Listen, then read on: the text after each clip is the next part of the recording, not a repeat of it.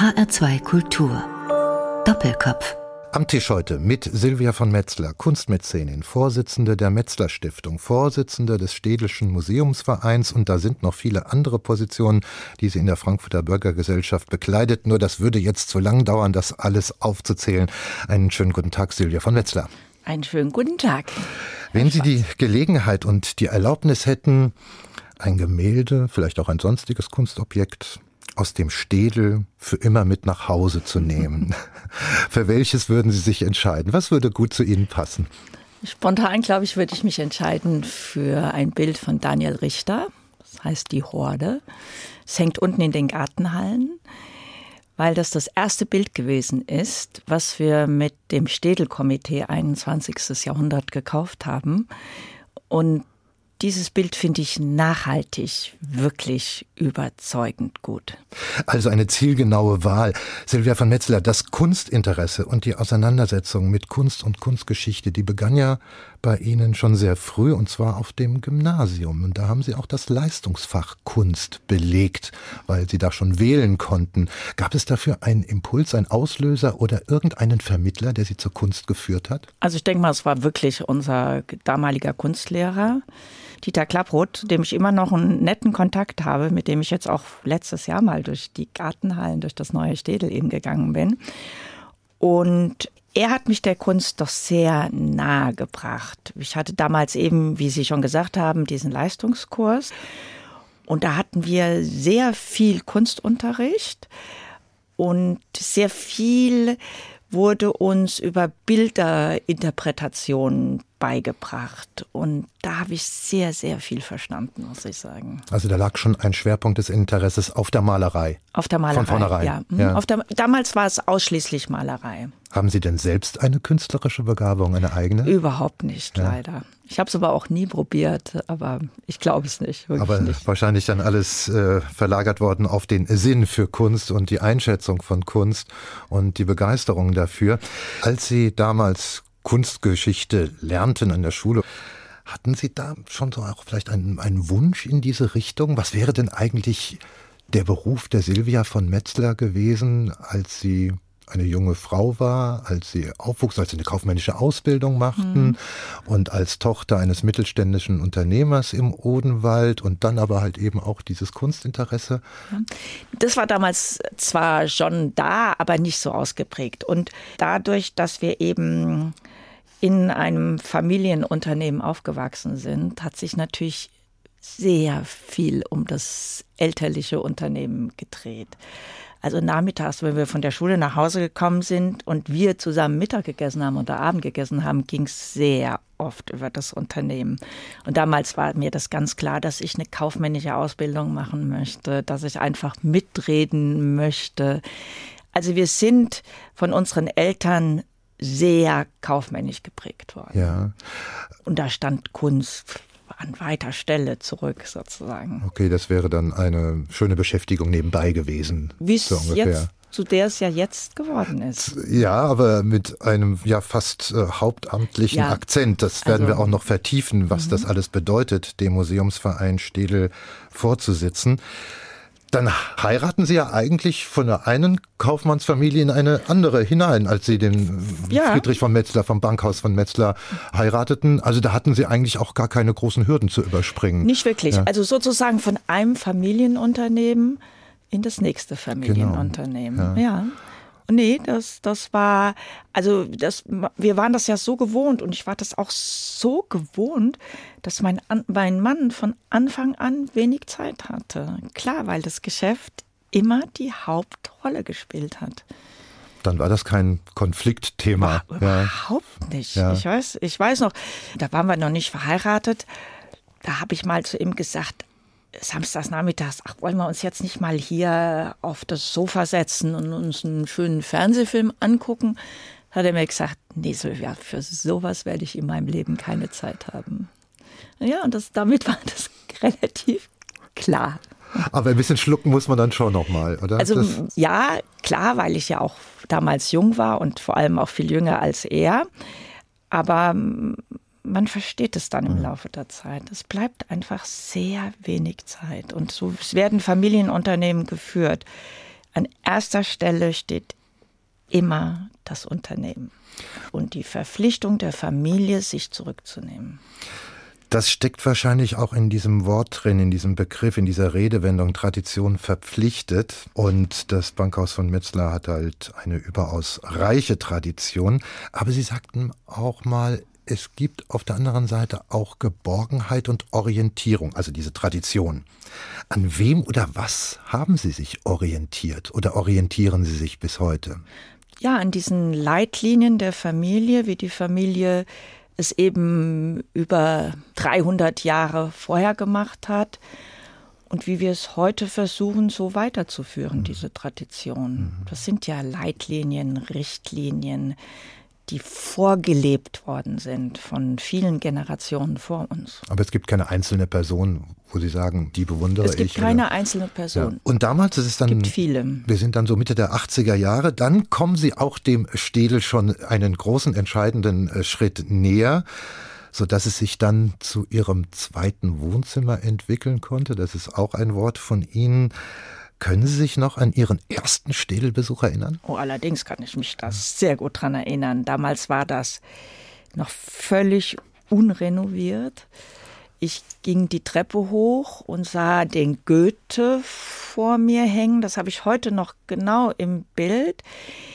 Die Bilder waren alle irgendwie mit so einem braunen Firnis überschichtet. Die Wandbespannung drumherum, das war, glaube ich, so eine Schilftapete, wenn ich mich richtig erinnere. Die war genauso braun wie die Bilder. Das Museum war total leer. Es gab keine Kinderstimme, es gab keine andere Stimme. Es war ein Eindruck, habe ich gewonnen von diesem berühmten Städel. Also der hat mich überhaupt nicht umgeworfen, muss ich sagen. Und was sich seitdem alles getan hat, wie freundlich das jetzt ist, wie voll es ist, überall Kinderstimmen, Klassenzimmer, Kinder, die auf dem Boden sitzen und malen. Das ist so toll. Also es ist unglaublich, wie sich der Städel entwickelt hat. Das ist wirklich eine riesige Zäsur. Das, was Sie mhm. gerade beschreiben, das habe ich auch noch dunkel in Erinnerung. Es war ein brauner Bau, es war düster genau, halt. wie braun Zeit. Und, und, und, diese, diese Aufhellung, diese, diese ja. Belichtung, dieses ja. ganz Neue, das ist auch gar nicht mal so alt. Das ist dann eigentlich zuerst an nee, nee. in den 90er Jahren oder ja, Ende der 90er Jahre, dass das kommt. Die erste große Renovierung ist ja erfolgt unter der damaligen Administrationsvorsitzenden Barbara Metzler, meiner Schwägerin, die leider viel zu früh gestorben ist. Und hm. die haben das ganz toll renoviert. Damals ist auch das Hohlbeins gebaut worden. Damals kam Farbe ins Museum. Die Bilder wurden neu gerahmt, die Bilder wurden anders gehängt, in einem ganz anderen Kontext. Das Museum hat sich geöffnet nach außen. Es war nicht eine Fassade, die uns abgestoßen hat und wo man dachte, das ist nur für die für die gebildeten Menschen, für die oder für die intellektuellen Menschen. Es hat sich jetzt richtig geöffnet für uns alle. Städel stand ja auch nicht allein in der Öffnung der Museen. Es war eine, eine Bewegung, in, war eine Bewegung, Bewegung genau. in, ganz, in ganz Deutschland eine, spürbar, genau, dass sich die genau. Museen genau. renovierten und genau. überholten und neu ausrichteten. Genau. Aber wenn wir nochmal zurückgehen in die, in die 80er Jahre, ich habe da mal gelesen, dass Ihr Mann Sie buchstäblich eigenhändig ganz am Anfang auch durch das Museum geführt hat, ganz am Anfang Ihrer, ihrer ja, Verbindung. Das kann, das, ja, da kann ich mich gar nicht mehr so gut dran erinnern, aber das kann sehr, sehr gut sein. Ja. Und heute sagt er in Sachen Kunst, da müssen Sie meine Frau, Frau fragen. fragen genau. ja, Darf ich fragen, wo Sie sich kennengelernt haben? Bei einem Freund, bei Freunden im Oberhessischen in Bühlingen auf einer Party. Klassisch, kann man Klassisch, sagen. Genau. Klassisch. Kommen wir wieder zurück zum Städel. 2006 übernehmen Sie dann offiziell den Vorsitz des Städelschen Museumsvereins und dem Ganzen ging ein Anruf des damaligen Direktors Max Hollein voraus. Ganz genau. Ganz genau. Ich, äh, da erinnere ich mich noch so wie heute. Ich glaube, ich saß, ich war in Stuttgart in irgendeinem Hotelzimmer, weil wir abends eingeladen waren. Und ich hatte Max Hollein am Apparat, der sagte, Alfred Mauritz ist gestorben während des Sommers. Das war mein Vorgänger, der 28 Jahre lang den Städtischen Museumsverein wirklich ganz toll und brillant geleitet hat. Wir brauchen jetzt jemanden neuen und könnten Sie sich vorstellen, damals haben wir uns noch gesehen, dass Sie das übernehmen. Wissen Sie, es macht gar nicht so viel Arbeit und hauptsächlich sind Sie nur mit so schönen Sachen wie mit Bildern und Skulpturen und schönen Dingen beschäftigt. Sagte er und schon hatte er sie Sagte anscheinend. Er, Ja, ich habe damals dann natürlich meinen Mann gefragt und, und das wurde dann besprochen und, und dann habe ich Ja gesagt, weil es auch in der Tradition der Familie ist. Genau. Ein Metzler hat sich immer irgendwie um Städel gekümmert. Auch ganz am Anfang schon? Ja, bei der Gründung. Aha. 1805, als der Städel von äh, Johann Friedrich Städel gegründet wurde. Damals hieß es das Städelsche Kunstinstitut. Mhm. Hat er, weil es ja eine Stiftung war von Johann Friedrich Städel für die Bürger, von einem Bürger für die Bürger, er hatte ein großes Geldvermögen, er hatte eine wirklich beachtliche Bildersammlung, hat er eben den Frankfurter Bürgern geschenkt und hat dies alles, also als Stiftung sozusagen den Frankfurter Bürgern geschenkt. Und er hat auch sozusagen als Vorstand die Administration gegründet, gleichzeitig die gibt es auch heute noch so. In dieser Administration sitzen immer fünf ehrbare Bürger der Stadt und so ist es heute noch. Er wollte nie etwas mit dem Politiker oder der Politik zu tun haben und er wollte auch nie, dass ein Vertreter der Politik in der Administration sitzt. Er mhm. wollte einfach mit seiner Stiftung frei und unabhängig sein.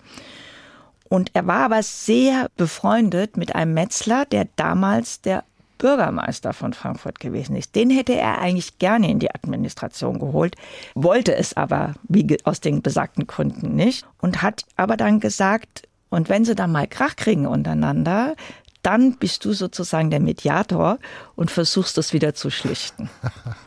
Immerhin. immerhin, immerhin. Und ich glaube, der mhm. Johann Friedrich Städel wäre wahrscheinlich sehr zufrieden, wenn er die weiteren Entwicklungen mitverfolgen hätte das können. Ich ja, auch, ja, das glaube ich auch. Sein. Ja, weil er auch immer gesagt hat, entwickelt es weiter, trennt euch, führt es in die Gegenwart, trennt euch von Schlechten zugunsten für was Besseres oder, oder Gutes. Ja, klar. Und das haben Sie, glaube ich, zusammen mit Max Holland verfolgt, wie vielleicht wenige Vorgänger vor Ihnen, dass diese Sammlung erweitert wird. Das steht ja schon in seinen Statuten drin. Genau. Und man konnte auch Zahlen lesen, dass also noch als Max Holland noch Direktor war, schon allein in seiner Zeit 1200 Kunstwerke neu dazugekommen waren und sie haben das ja dann mit auch forciert und sind das auch bis heute dafür für mhm. zuständig. Mhm. Nach welchen Kriterien suchen Sie denn Kunstwerke aus, die ins Städel kommen sollen? Also das macht ja immer der Direktor mit dem zuständigen Kurator. Haben Sie dann trotzdem ein Vorschlagsrecht? Nein, das, das würde auch gar nicht gehen. Erstens mal sind der Kurator macht nichts anderes, hm. als sich von Jahresanfang bis zum Jahresende mit der Kunst zu beschäftigen. Hm. Der Direktor muss vieles anderes tun, aber der ist natürlich in allen Bereichen auch sehr damit äh, verbunden oder ver, ver, verwoben. Und wir, wir könnten das gar nicht. Das, die zwei müssen ja auch die Verantwortung für die Kunst übernehmen. Vor allen Dingen bei den alten Meistern ist es ja nicht so schwierig, weil die Kunst ja gesetzt ist und mhm. weil man ja weiß, was man da kauft. Ja. Wenn Sie aber heute eine zeitgenössische Sammlung aufbauen, ist das sehr viel schwieriger, weil da wissen Allerdings. Sie eben nicht, ob das in 50 Jahren noch Bestand hat. Ja. Genau. Aber Sie, Sie sind doch dann trotzdem involviert. Sie fahren doch, Sie haben es erzählt, zu den Künstlern hin, ja, deren ja. Werke dann gekauft worden genau. sind, waren bei Julian Schnabel, genau. dem sehr berühmten US-amerikanischen Künstler. Was haben Sie denn da erlebt? Also ich, ich hole noch mal so ein bisschen ja. aus. Das ist eben diese, diese besondere Fördergruppe Städelkomitee 21. Jahrhundert, die eben neben der Deutschen Banksammlung und der DZ Banks äh, Fotokunstsammlung seit 2007, da haben das Max Hollein und ich sozusagen gegründet, indem der Max gesagt hat, kennst du nicht jemanden, der uns hilft, um diese beiden Sammlungen herum noch weiter aufzubauen, sozusagen eine dritte Säule zu bekommen. Und dann haben wir das innerhalb von Jahren ist daraus ein, eine richtig gute Gruppe geworden. Und ich bin eben auch Mitglied dieser Gruppe und da fahren wir in der Tat gemeinsam in die Ateliers zu den Künstlern, zu den Galeristen, ins Ausland. Wir machen es auch hier in Deutschland und kaufen eben Kunst an und ein. Und die, die letzten wie lange besteht es jetzt? 2007. Heute haben wir also 13 Jahre ist das jetzt schon. Nee, 12 Jahre. Haben wir, glaube ich, mit dem Städel-Komitee über 160 oder 180 Arbeiten gekauft. Ja. Julian Schnabel, das war ein absolutes Desiderat von Max Hollein. Äh, da haben wir drei riesengroße Arbeiten gekauft. Ja. Und die standen da im Atelier noch bei ihm? Die, die, ja, die hat er uns gezeigt. Und das weiß ich noch. Und dann, als sie hier ankamen, kam sozusagen aufgerollt an, weil wir im Depot überhaupt keinen Platz hatten, das, was sie da lagern können. Und ich glaube auch jetzt, wenn sie nicht hängen, eins hängt im Moment, die anderen beiden nicht, liegen sie aufgerollt in einem Depot, was, soweit ich mich recht erinnere, der, der Städtische Museumsverein extra die Miete zahlt. Aber da bin ich mir nicht so ganz sicher, weil wir so unten gar nicht reinkriegen. Ähm, das muss ja auch immer alles mit Bedacht geschehen. Man hat ja auch nicht die Möglichkeit, immer gleich alles auszustellen, was man neu erworben hat. Nee, ja. nicht wirklich, aber es wird schon, die Neuerwerbungen werden schon immer wieder gezeigt, wenn sie in den Kontext passen. Aber sie passen natürlich in den, den Kontext, sonst hätte man sie auch nicht gekauft. Also auf der anderen Seite, Silvia von Metzler, sind Sie auch immer damit beschäftigt, neue Unterstützer für das Städel-Museum ja. zu finden und anzuwerben. Und das scheint Ihnen auch sehr, sehr gut zu gelingen.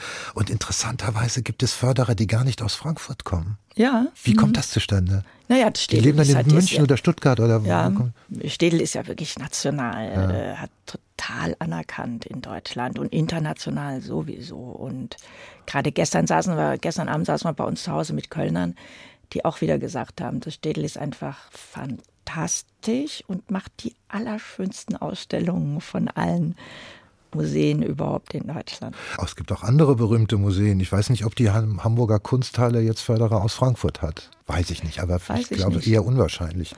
In die Hamburger Kunsthalle hm. ist ja jetzt der Alexander Klar gewechselt als neuer Direktor. Der kommt ja aus Wiesbaden. Vielleicht nimmt er ein paar Wiesbadener mit. das weiß kann natürlich, stimmt, das kann natürlich sein. Silvia von Metzler, wir machen eine erste Musik. Und da haben Sie sich von Xavier Naidoo dieser Weg gewünscht. Was bedeutet das Lied für Sie? Oh, das bedeutet, also ähm, das hat er ja, glaube ich, komponiert, äh, als die, die Fußball-Weltmeisterschaft gewesen Richtig. ist in Deutschland. Ich höre Xavier, Xavier Naidoo wirklich, wirklich sehr, sehr gerne. Auch jetzt wieder den ganzen Sommer über, wenn ich Sport gemacht habe, habe ich immer wieder seine CDs gehört. Ich glaube, ich habe mittlerweile acht oder neun von ihm und finde jedes einzelne Lied. Und wenn sie Sport machen, haben sie ja wirklich Zeit darauf zu hören. Jedes einzelne Lied macht Sinn, hat gute Texte. Und dieser Weg wird nicht einfach sein. Das ist ja, das passt ja äh, zu, zu allen Lebenslagen. Lebenslagen. Ja. Immer wieder täglich, oder?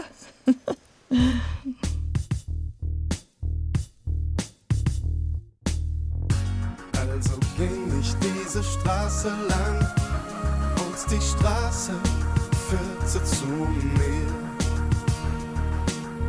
Das Lied, das du am letzten Abend sangst, spielte nun in mir.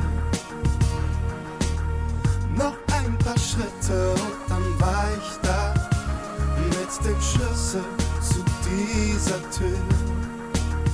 Dieser Weg wird kein leichter sein.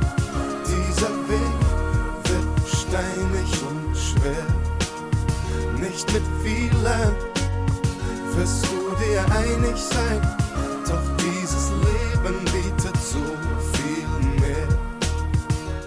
Xavier Naidoo hörten wir mit Dieser Weg, gewünscht von meinem heutigen Doppelkopfgast Silvia von Metzler der Vorsitzenden des Städtischen Museumsvereins und der Metzler Stiftung unter vielen anderen Tätigkeiten. Gastgeber ist weiter Martin Maria Schwarz. Silvia von Metzler bei der Metzler Stiftung, da geht es um sehr viel. Insbesondere kümmert sich diese Stiftung um Kinder und Jugendliche, um deren ganzheitliche Förderung. Was heißt das ganz genau?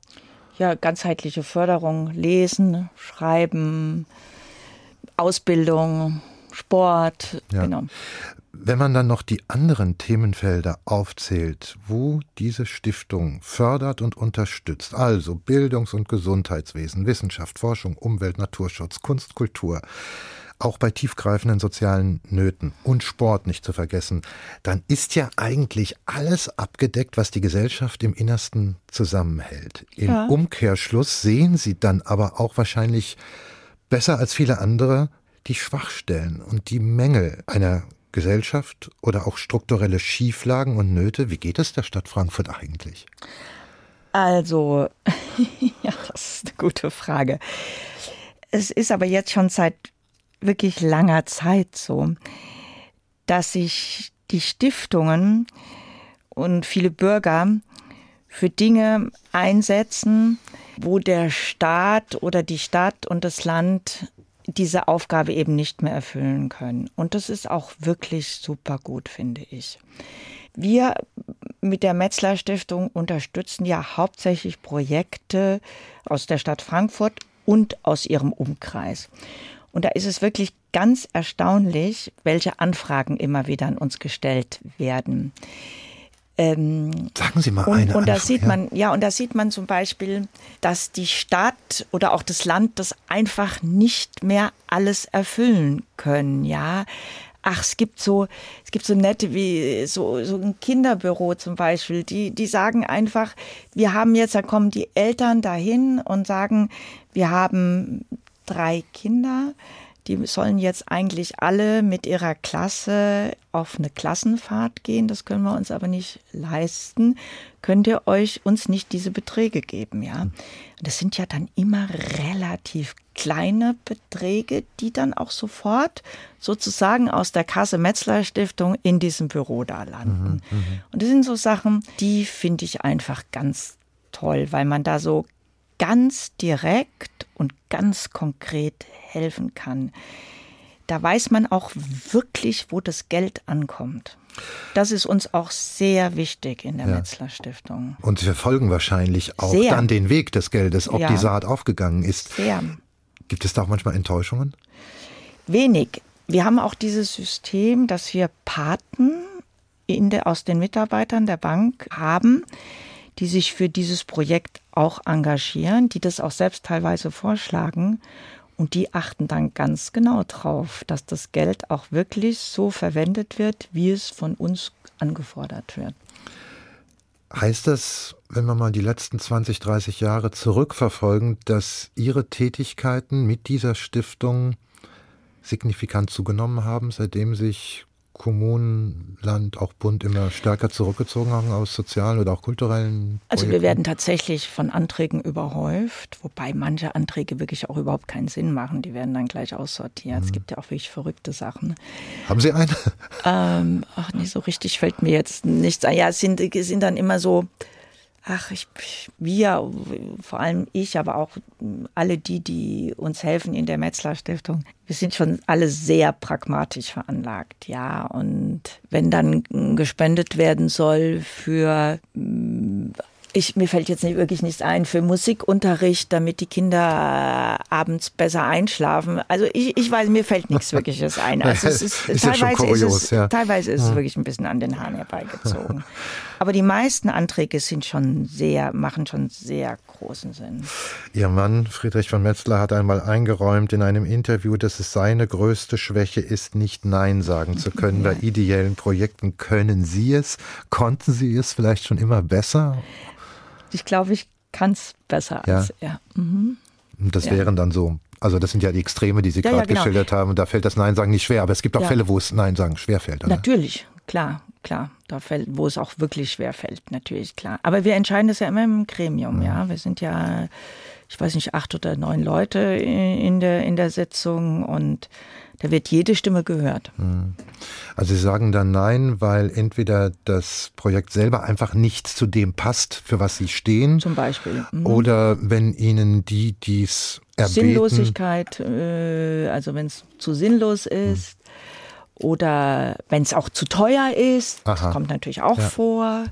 Wir versuchen dann aber auch immer wieder, also außerhalb der Sinnlosigkeit immer wieder dann so sagen, es passt nicht zu uns, fragt mal da an, fragt mal da an. Also das macht eben Frau Stulsus, die Geschäftsführerin de, der Metzler Stiftung, die da wirklich einen ganz tollen Einsatz fährt. Sie und Ihr Mann verkörpern ja mit ihrem Engagement das traditionelle Mäzenatentum. Ja, so wie das Mäzenatentum ganz früher ähm, gewesen ist. Der Mäzen unterscheidet sich in der herkömmlichen Definition vom Sponsor dadurch, dass er keine Gegenleistung verlangt. So mhm. wird das bei Ihnen auch geordnet sein. Aber der Mäzen möchte ja auch mitgestalten mit seinem Geld. Wie sieht das da aus bei Ihnen? Also der Gestaltungswille würde ich mal eher so sagen, dass wir immer auch versuchen, wieder andere für diese Idee mitzugewinnen. Mhm. Dass wir sozusagen andere mitziehen, dass wir viele sind, die sich um ein Projekt kümmern. Gestaltungswille, ja, also, also letztendlich der Mäzen gibt es Geld und mischt sich dann aber nicht hinein, weil das ist, das wäre auch nicht gut. Verstehen Sie? Was bringt das? Also wenn man, wenn man, wenn man das Geld gibt und dann vorgibt, wie es werden soll. Also wir halten uns zurück unser Gestaltungswille beschränkt sich darauf, dass wir wirklich immer wieder Leute versuchen, mit für diese Projekte zu finden, die mhm. uns eben helfen, damit wir eben gemeinsam stark sein und gemeinsam mehr hinbekommen. Mhm. Das heißt, Sie sind ja dann auch schon an der Entwicklung der Stadt mitbeteiligt. Das kann man nicht anders sagen. Also wenn man dann mal sieht, wo überall die Metzler Stiftung investiert hat in den letzten Jahren, Sie machen ja daraus keinen großen keinen großen Tanz. Es äh, bleibt ja, ja, diskret und äh, sie halten sich auch zurück und stellen sich nicht nach außen und sagen, wir haben hier die Eintracht gerettet oder da Geld reingesteckt, als es mal ganz spitz auf Knopf stand oder sowas. Aber es geht um die Stärkung der Säulen einer Gesellschaft innerhalb dieser Stadt Frankfurt. Ja, so die Stadt Frankfurt ja. liegt uns schon sehr am Herzen. Ja. Sehr am Herzen. Mein Mann von Geburt an, ich nachdem wir dann geheiratet haben, zusehends mehr. Mhm. Ja, Sie, Sie, sind heute eine Zentrumsfigur der Stadt Frankfurt, ob Sie das wollen oder nicht. Sie sind mittendrin und ich glaube, Sie sind es auch schon geworden, auch mit, mit einer großen persönlichen Identifizierung. Ja, ja darum geht es ja letztendlich gar nicht so sehr. Hauptsache, man kriegt was hin, oder? Okay, aber Sie erleben die Entwicklung der Stadt und Sie haben das ja auch mitverfolgt seit den 80er Jahren, als Frankfurt noch als Bankfurt und Frankfurt verschrien war, sich dann enorm mauserte, vor allem in den 90er Jahren attraktiv wurde, was dann zu einem stetigen Zuzug führte, der gerade in den letzten Jahren noch einmal enorm an Intensität gewonnen hat, mit Folgen, mit Folgen, die aus meiner Sicht nicht nur begrüßenswert sind, weil es wird ja dichter in der Stadt, mhm. es wird mhm. voller in der Stadt. Wie beurteilen Sie denn diese, diese Entwicklung? Gibt es auch Grenzen des Wachstums für eine Stadt wie Frankfurt aus Ihrer Sicht? Also sicherlich, ganz bestimmt. Ich, ich, ich gehöre auch einem Gremium an, das heißt Urban Future Forum. Die beschäftigen sich sehr mit der Stadtentwicklung, also der europäischen Stadt, oder die, die Zukunft der europäischen Stadt und damit auch der Stadtentwicklung. Und jetzt bald, in ein paar Wochen, haben wir einen Gast eingeladen. Das ist der Landrat vom Odenwaldkreis, Herr Matjatzke. Der wird darüber berichten, wie gut es eben auch ist, außerhalb der Stadt zu leben. Ja, also gerade Einzugsgebiet Odenwald wovon ich ein Riesenfan bin, dass man eben nicht alles in der Stadt konzentriert, dass es dann irgendwann keine Wohnungen mehr gibt oder dass man die Wohnungen überhaupt nicht mehr zahlen kann, dass man keine Parkplätze mehr findet, dass man, ja, dass so eine Stadt wirklich dann droht zu kollabieren fast. Und, und gewährleistet muss natürlich immer sein, dass man, wenn man außerhalb der Stadt wohnt, 30, 40 Kilometer, dass man möglichst schnell dann in die Stadt zur Arbeit kommen kann. Mhm. Also diese Verkehrsanbindung ist ganz wichtig. Und das müsste eigentlich von den Kommunen, Kommunen viel besser gelöst werden. Denn Platz, zum Beispiel im Odenwald, gibt's en masse. Und man wohnt sicherlich sehr viel besser in der besseren Luft mit einem Garten drumherum als hier eingeengt in der Stadt. Es müsste eigentlich fast prioritär auf der To-Do-Liste stehen, dass man die Anbindung an das Umland herstellt, ja. bevor man ja, eine Sie Stadt wissen ja, völlig wie schwer versiegelt. Das alles ist in Deutschland ne? mit den Grünen und dass die Frösche nicht getötet werden und es ist, es ist schwierig.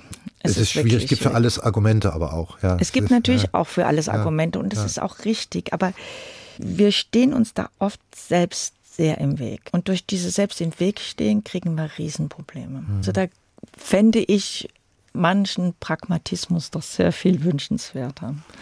Ja, stimmt schon. Ist halt immer die Frage, wo setzt man an? Also, wo setzt Sie, man? Wo, Sie sagen das ja völlig zu Recht, zu Recht mit dem, mit dem Umland, dass das äh, angeschlossen werden muss, denn manchmal denke ich, Frankfurt verhökert gerade die Reize, weswegen so viele Menschen kommen. Ja, weil es halt, zu dicht wird. Ne? Weil es zu dicht wird, mhm. ja. Und das könnte eines Tages vielleicht halt eben auch so ein Kippmoment dann bedeuten, weil die Luft schlechter wird, weil es ja, zu voll ist. In Aber die Stadt Ecken. will ja jetzt neue Neubaugebiete ausrufen mhm. und auch das ist ja wieder super kompliziert. Ja allein bis man das mal durch so ein Stadtparlament durchbekommt, dass alle Parteien wirklich der Meinung sind, ja, da muss es hin, ja. Mhm.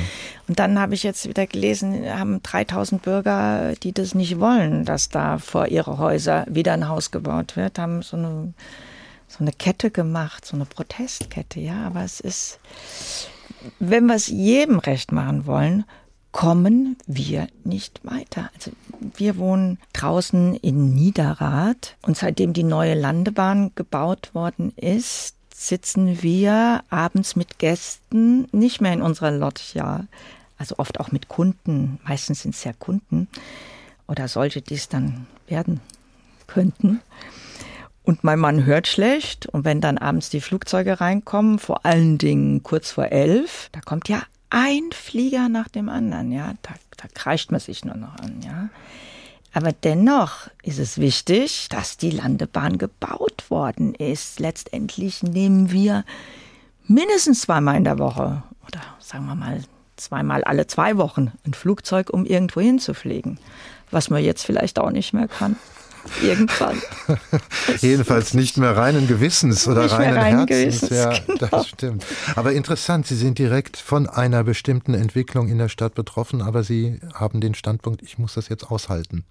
Das Ja. ist, also ich muss Ihnen sagen, das ist nicht mal die Frage, ob, ob wir das aushalten. Das ist selbstverständlich und da hört man es auch nicht. Es sei denn, man sitzt draußen und sie fliegen wirklich. Aber auch daran gewöhnt man sich, ja. Wir wohnen nun mal in der Stadt und der Flughafen ist der Angelpunkt überhaupt, warum sich die Stadt so entwickelt hat. Warum haben wir die EZB hier? Weil die Notenbankgouverneure, wenn sie einmal in der Woche reinkommen, innerhalb von einer Viertelstunde an ihrem Arbeitsplatz sind.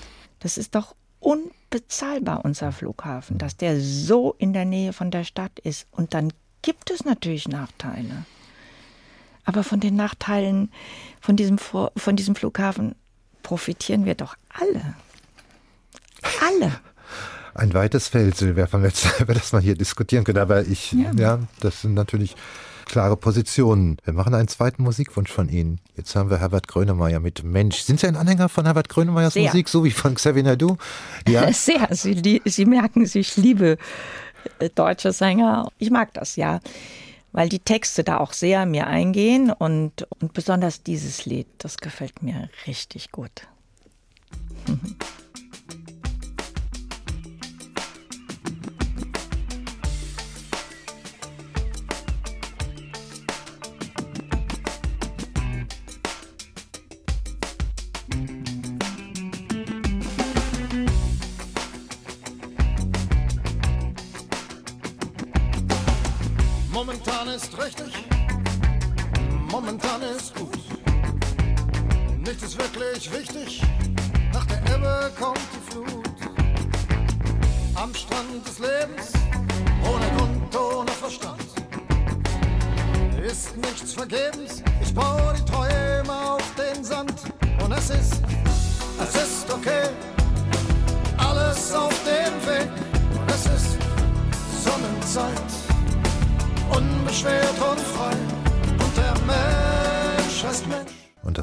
zweite Musikwunsch von meinem heutigen Doppelkopfgast Silvia von Metzler. Herbert Grönemeyer, Mensch.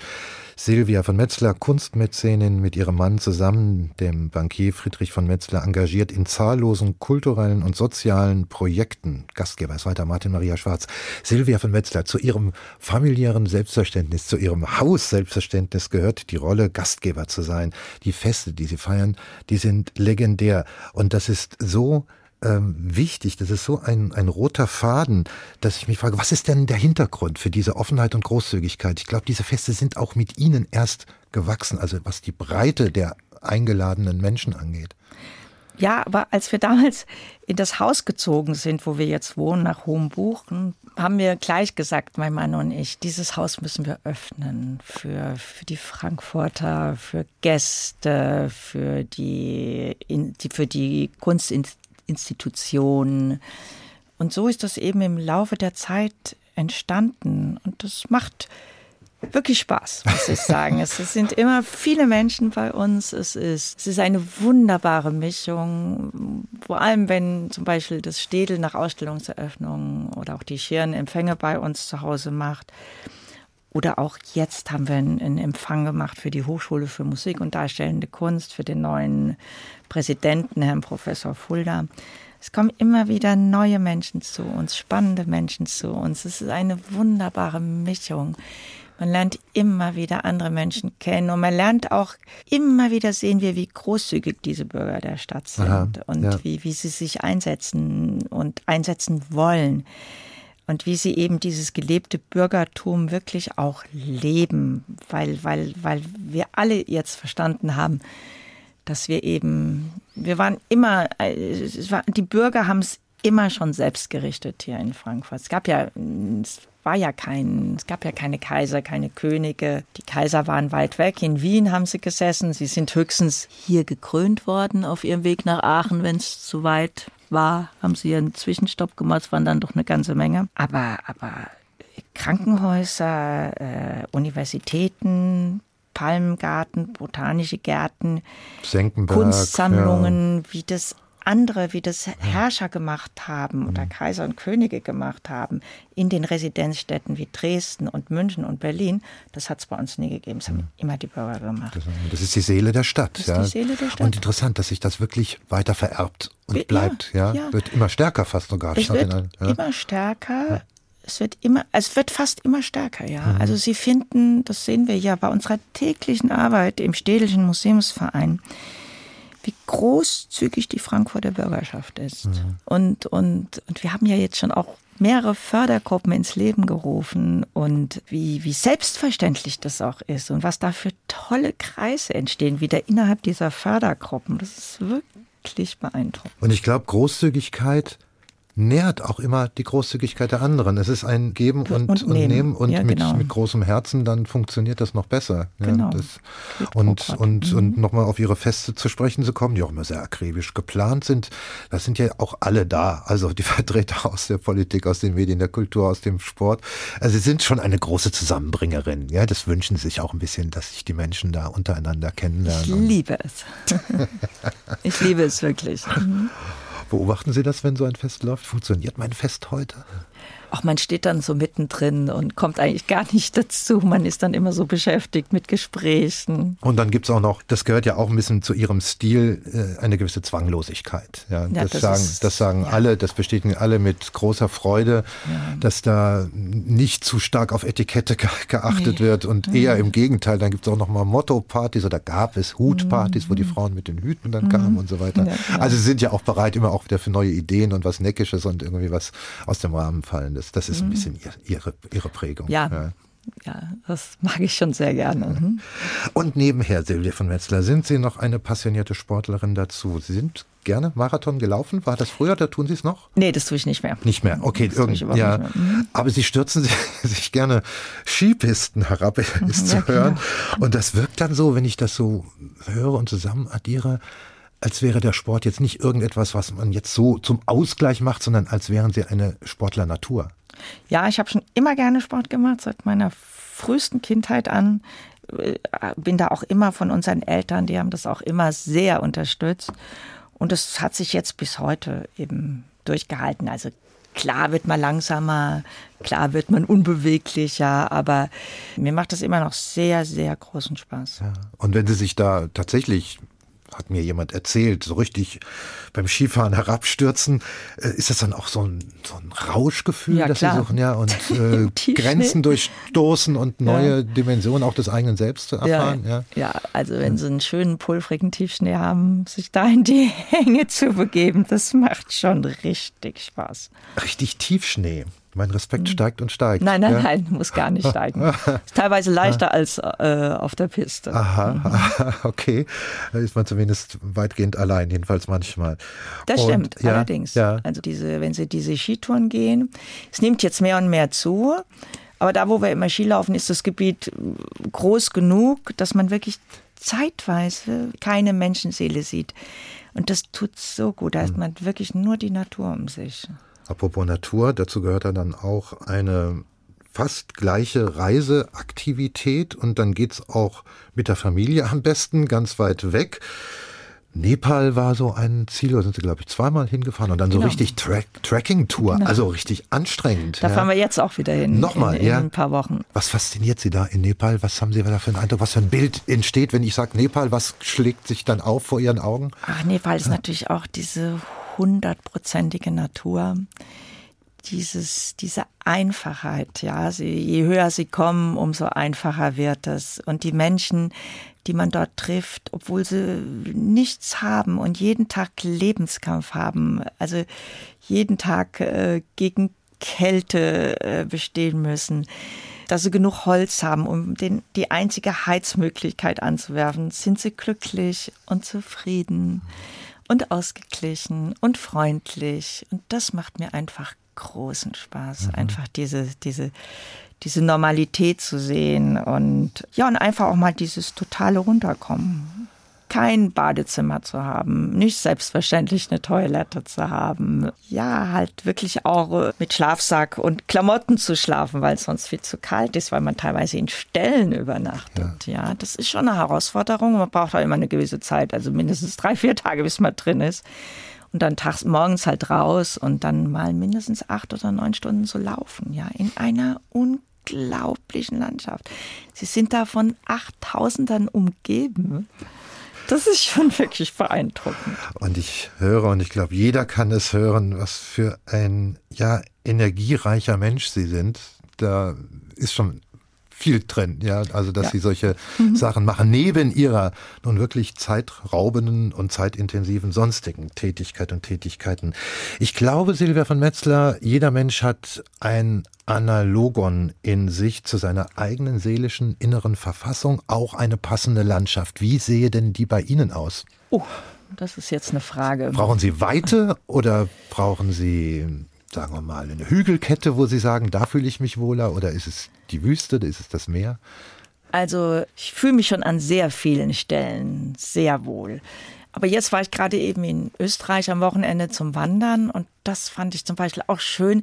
Österreich sind die Berge ja nicht ganz so hoch und wir sind auch nicht so ganz hoch gestiegen und dieses dieses, dieses, diese grünen Wiesen und diese so leicht hügelige Landschaft, wie man sie auch zum Beispiel im Baskenland hat, das mag ich schon sehr. Das gefällt mir schon sehr gut. Aber ich habe schon auch sehr gerne das Meer mit seinen Wellen, mit seinen, den Atlantik vor allem, mit seinen hohen Wellen und die Gicht, die einem um die Ohren fliegt, wenn man an diesen langen Stränden wandert macht mir auch Spaß. Also für alle geografischen Formationen ja, geschaffen. Mir macht schon viel Spaß und sehr viel Freude. Was gibt es denn noch, was Sie noch brauchen, wo Sie sagen, das muss ich erlebt haben, das will ich noch haben? Und oh, stellen wir uns mal vor, Sie haben ganz viel Zeit und können das jetzt anpacken. Was wäre oh, das da denn? Da gibt es noch unheimlich Sagen Sie eins, irgendetwas. Ja. Also als ja. nächstes würde ich wahnsinnig gern mal wieder eine Safari in Afrika machen. Silvia von Wetzlar, hochinteressant das alles. Wir haben noch einen letzten Titel. Und da haben sie sich von Benny King Stand By Me gewünscht. Auch das bestimmt nicht ohne Hintergrund. Ja, Nein, das habe ich mir gewünscht, weil ja. unsere Tochter Elena letztes Jahr geheiratet hat. Und in der Kirche zu unserer aller Überraschung hatte sie das für ihren Mann, den Vincent, eben als Überraschungslied. Und das hat uns alles so berührt dass ich mir gedacht habe, jetzt wünsche ich mir das. Also ein Lied, das voller guter Erinnerungen an ein noch nicht lange zurückliegendes Ereignis Sehr steckt und damit mhm. bleiben wird. Silvia von Metzler, haben Sie ganz herzlichen Dank für Ihr Kommen zum H2 Kultur Doppelkopf. Ich danke Ihnen. Und vom Vielen Doppelkopf Dank. verabschiedet sich Martin Maria Schwarz mit Stand By Me und Benny King.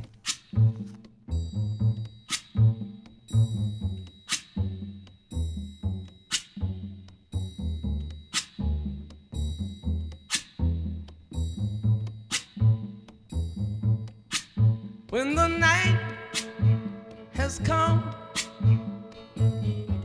and the land is dark and the moon is the only light we'll see.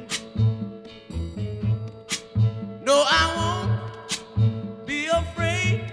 Oh, I won't be afraid just as long as you stand, stand by me.